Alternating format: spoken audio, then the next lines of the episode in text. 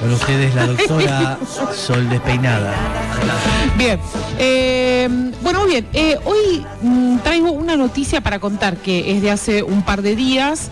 Eh, no deja de sorprendernos, digamos, algunas situaciones de violencia para con algunos grupos disidentes. Sí. pero, digamos, la noticia de alguna manera por suerte no tenemos que lamentar eh, ni, heridos, ni heridas, ni muertas, ni muertos, pero podría haber sido, y, no, no dejamos de pensar que sigue siendo un ataque de trans odio como otros de los tantos que estamos acostumbrados y acostumbradas a, leer todos los días en los diarios. Estoy hablando de lo sucedido en el Hotel Cooperativa Gondolín, eh, no sé si escucharon eh, sobre esto, está ubicado en el barrio porteño de Villa Crespo y es un espacio que brinda alojamiento a casi 50 personas del colectivo Través trans, que sobre todo vienen del interior de nuestro país eh, alojarse, eh, digamos, acá en Ciudad Autónoma de Buenos Aires, eh, para poder trabajar, para poder continuar de alguna manera con su vida. es una cooperativa, les cuento que el hotel tiene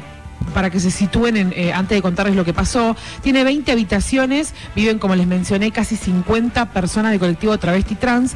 Y el lugar es un, es un, digamos, es un lugar de paraje, digamos, no solo vive gente, sino que hay gente que pasa dos, tres noches hasta que encuentra un nuevo, un nuevo lugar. En algún momento este espacio eh, era un espacio, digamos, que no, no tenía papeles en regla y demás, eh, y cobraba fortunas a estas mm. chicas eh, que hacían trabajo sexual y prácticamente todo lo que ganaban lo tenían que destinar a, un lugar donde, poder pasar la noche, digamos, donde poder dormir.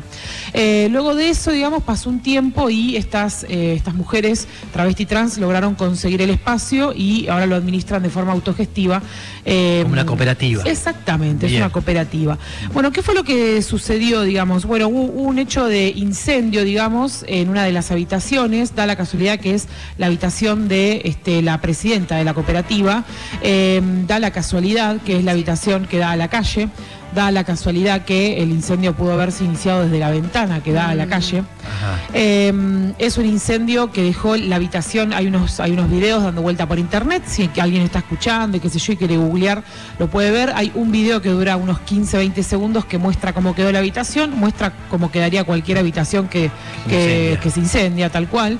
Eh, por suerte, eh, Zoe, que es eh, la, chica que ocupa ese, esa habitación, no estaba en ese momento, así que no tenemos que lamentar heridos, heridas ni, ni, ni, muertas. Em, pero sí es obviamente un, ataque, digamos, intencionado, digamos, que fue exactamente dirigido hacia, hacia esa habitación con la, con, digamos, con la intención de generar el incendio, ¿verdad? Hubo algunas palabras, sobre todo eh, unas palabras que me parecen interesantes. Eh, alguien dijo, eh, no, hace, no hace mucho en la zona roja de Palermo y Constitución, luego en 11, compañeras travestis y trans sufrieron ataques de odio que son perpetuados y repitiendo discursos de ciertos sectores políticos y muy parecidos a los de cierta conductora de un canal de noticias. Ah. Eso lo dijo Geraldine, es una, una referente travesti trans, en referencia obviamente a lo que hace sistemáticamente el programa de Viviana Canosa. Ah. Em, esta, militante también sostuvo que los discursos de odio fomentados por estos sectores son consecuencia de los ataques que eh, se escudan bajo la libre expresión, ¿no? Eh, y se preguntan obviamente hasta cuándo tienen que seguir soportando, que solamente quieren vivir en una habitación donde puedan dormir. Y sin embargo, a alguien se le ocurre, que es una excelente idea, este, mm. eh, iniciar un incendio incendio de noche en la habitación. Esto, esto, esta práctica de hecho se repite mucho incluso con eh, las personas que viven en, que viven en la calle, este, personas indigentes, mm. que a veces es noticia que, son prendidos fuego, que mm. digamos, hay, hay, una cultura de, que, de, que, hay ciertas personas eh, que, ocupan eh, lugares y roles en la sociedad que no sirven, mm. como que no, como que no, sirven para nada, que mejor muertos, que molestan. Que molestan, exactamente. Em, y bueno, pareciera ser que este ha sido el caso de eh, la situación que ha pasado. Están, eh, obviamente, eh, están las noticias están todos lados, pero bueno, no queríamos dejar acá en el programa de mencionar esto que sucedió para generar conciencia. Estos discursos de odio, como el de Viviana Canosa o algunos políticos mm. que se vinculan económicamente con ella, además de ideológicamente, estos discursos no, no hacen más que alimentar, digamos, Claro. ciertos eh, deseos Claro. absolutamente, eh, digamos, eh, violentos. O sea, Totalmente. no genera otra cosa. Yo creo que, perdón, ¿eh? No, pero, la, la irresponsabilidad de, de- de Canosa, ¿no? Porque Canosa, como ya dijimos acá, eh, cada vez que se levanta a la mañana dice, a ver con qué show hacemos hoy, Sí. eh, a quién este, matamos, hacemos para que despierte, lo que pasó con Yoma la otra vez, este, que es todo un show. Sí, para hace un show. polémica. Es para que, todo el mundo estemos hablando de eso y le funciona el show y entonces ella se divierte, mira, hoy voy a salir con que esto, que que matar a todos los travestis y terminar. Pero lo siniestro es las consecuencias, porque hay gente que se lo cree todo eso. No, dice, ah, es un show de cosas. No, cree, me está levantando, despertando algo y sale la gente y va y lo hace.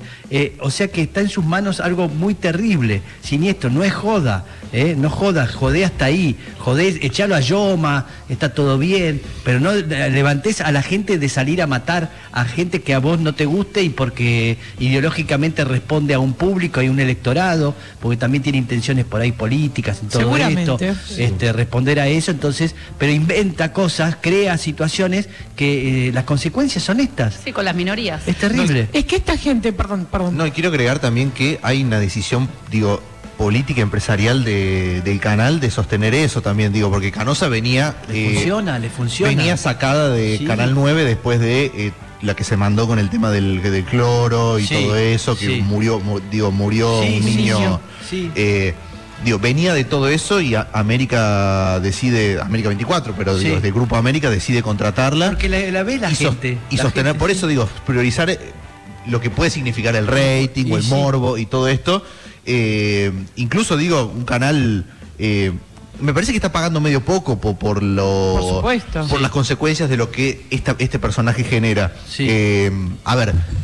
Incluso digo, uno de los dueños de América es hasta una especie de referente del empresariado en materia de salud, como es Claudio Velocopit. Sí, Eh, totalmente. y tiene una persona que está tomando cloro en Sí, vivo. totalmente. Entonces, me parece que es como, es como raro esto también. Sí, sí. Eh, y me parece que tendría que haber como un poquito más de responsabilidad empresaria a la hora de, bueno, cuáles son las decisiones que se toman Sí. a nivel de qué persona tenés en tu prime time de televisivo Sí. mostrando la cara del canal. Bueno, pero también eh, hay una realidad que hay un montón de gente que está así, como es el- la gente de mi ley, la gente que no cree más en la política, no cree en nada y están captando a ese público que cada vez es más grande y entonces lo representa de una manera. Está bien, pero ella es una comunicadora y tiene una Sí. responsabilidad social. O sea, en- sí, pero le chupa Milei un es un huevo. dirigente político. No, no solo le chupa un huevo, vive de eso. Vive de eso, claro. Y los medios, eh, los medios donde ella está, eh, también viven de eso, Sí. es evidente, ¿no? La Defensoría del Público le ha, le- los Sí. ha convocado a rectificar un montón de veces.